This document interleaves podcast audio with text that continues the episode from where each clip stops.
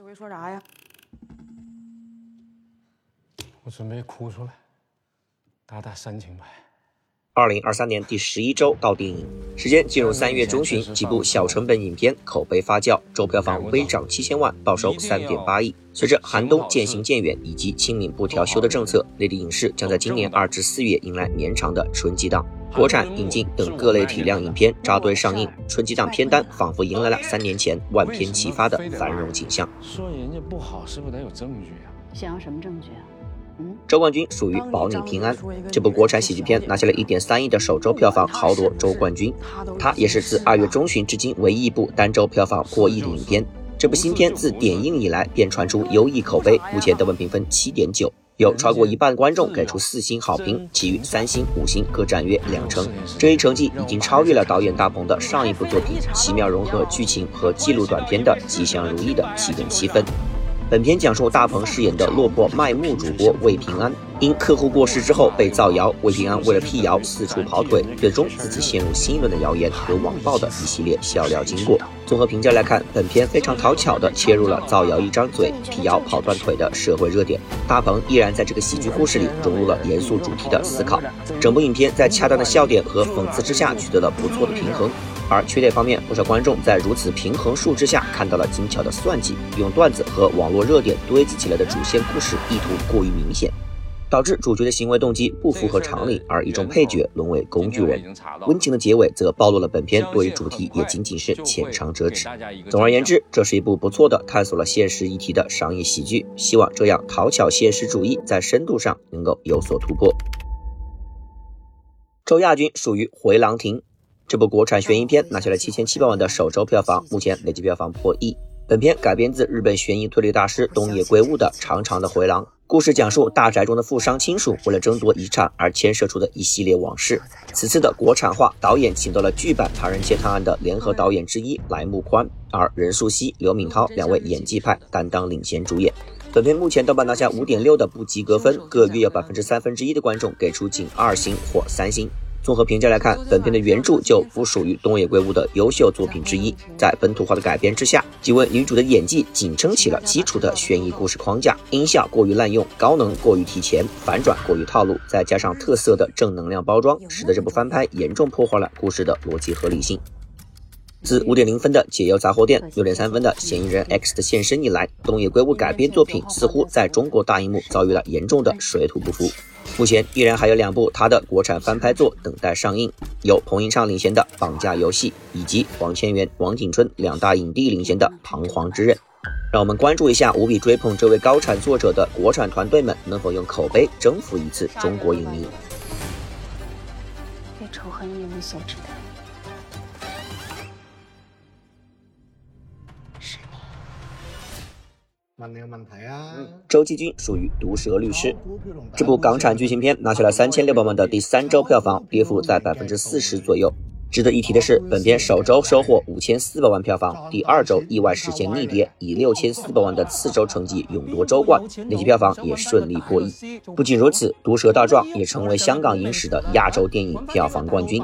本片看片名即知是关于律政题材，讲述一宗名模涉嫌虐待女儿的冤案，成为律政权贵界的角力场，律师们伸张正义的一系列故事。神奇的是，本片上映同时，香港爆出名媛被害的恶性事件，一定程度上和电影主题形成互文，助推了热度。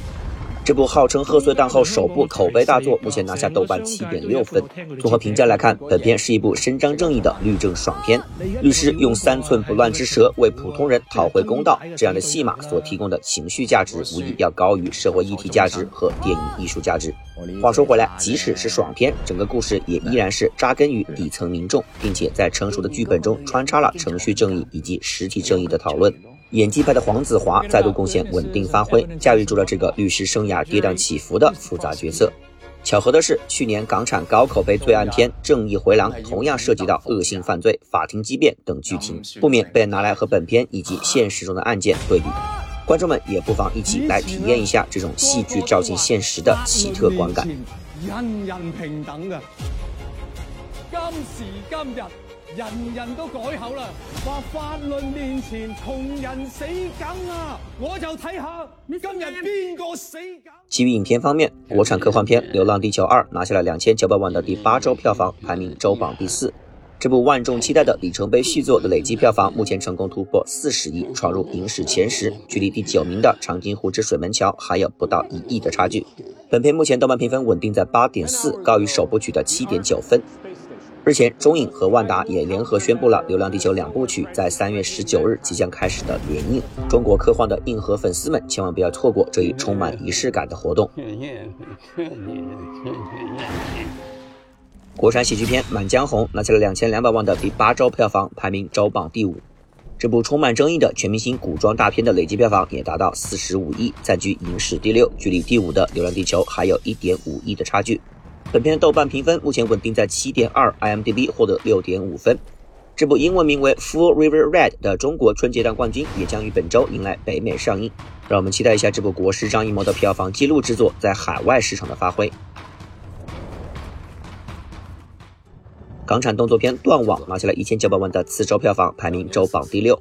这部由郭富城、任达华、林家栋领衔主演的中港合拍金融犯罪题材电影，几乎没有产生太大的火花。目前豆瓣评分仅为五点一，可谓票房口碑双双失利。算上二月初上映四千九百万票房、豆瓣六点三分的《风再起时》，郭富城主演影片惨遭两连败。而他与刘青云、古天乐再度携手的《扫毒三人在天涯》已经与近期定档七月二十八日抢占暑期档 C 位。让我们关注一下这几位香港老牌影帝的后续作品。下面让我们来看一看本周新片。三月十七日上映《Shazam: Fury of the Gods》雷霆沙赞众神之怒。随着漫威新片于二月重返内地院线，一直以来和中方关系稍好的 DC 也同步带来了二零二三年的开年新作，重新形成竞争格局。去年秋冬档因故撤档《Black Adam》和亚当之后，本片也是自去年三月的《The Batman》新蝙蝠侠以来首部内地上映的 DC 作品。本片承接2019年的前作，讲述成长为青春期的主角团平衡心理成长与超凡能力，以及遭遇新的邪恶反派复仇三女神的一系列经过。本片在中美映前拿下了 IMDB 7.0、烂番茄百分之六十三、Metacritic 五十一分的基本及格分数，低于口碑惊艳的首部。不过，更让粉丝们期待以及焦急的，当属上个月由漫威银河护卫队系列的功勋，现任 DC 联合 CEO James Gunn 詹姆斯·古恩亲自宣布的 DC 重启计划。简而言之，所有的 DC 电影将分为主宇宙故事 DC Universe 以及非主宇宙故事 DC Elseworld，而包括本片《沙赞二》等横跨新旧 DCU 的连续作品将得以保留。万众瞩目的闪电侠将全面重启 DC 主宇宙。这一计划听起来很像 Brian Singer 布莱恩辛格为 X 战警新旧交接而打造的 X-Men Days of the Future Past X 战警逆转未来。也就是说，即使这部《雷霆沙赞》的续作取得了票房口碑成功，这个系列的后续发展还是要以新 DC 的规划为主。作为闪电侠上映前的最后一部 DC 作品，本片的片尾彩蛋也势必将吸引到不少关注。此外，DC 在此次的引进特地强调，上映的是原版更爽的 2D 格式，对比无脑转至 3D 的迪士尼漫威，这点得到不少观众的好评。我们预计排片比例的百分之二十左右，推荐格式 IMAX 2D、杜比影院 2D 等。特效厅。三月十七日上映《Megan》梅根这部儿童题材的惊悚片，在年初的北美院线爆火，以一千两百万的成绩拿下了九千五百万的北美票房。这一成绩直到目前依然可以排在年度北美票房榜的前五。本片请到恐怖大师 James Wan 温子仁担当编剧以及监制，而温子仁也再度上演以小博大的好戏，用极低成本再度打造一部爆款。本片故事情节简单，AI 工程师女主被迫成为失去双亲的八岁侄女的监护人。她私下将不完整的第三代自主学习机器人 Model 3 Generative Android 带回家，想要用创伤儿童的经历完善自己的设计。而 Megan 在自主学习中觉醒出自我意识。本片在 MDB 获得六点四分，烂番茄爆米花指数分别高达百分之九十三和百分之七十八，在 Metacritic 拿下七十二以及六点八的用户评分，Cinema Score 评分 B，以及正在豆瓣获得六点零的外高内低的混合评分。而在口碑之外，Megan 的魔性舞蹈则是在中外短视频媒体上引发了一轮模仿热度。话说回来，片方推迟两个月，在春季档上映一部内地观众不太受欢迎的惊悚片，我们不太看好本片的票房前景。我们预计排片比例在百分之三左右，推荐格式二 D。本周一，一年一度的颁奖季大结局——第九十五届美国电影艺术与科学学院奖奥斯卡奖揭晓。整整一年前，在西南偏南电影节惊艳亮相的多元宇宙家庭片《Everything Everywhere All at Once》瞬息全宇宙，完美结束颁奖季征程。一举横扫最佳影片、最佳导演、最佳原创剧本、最佳剪辑以及影后、影爵、影妃等七项大奖，成为最大赢家。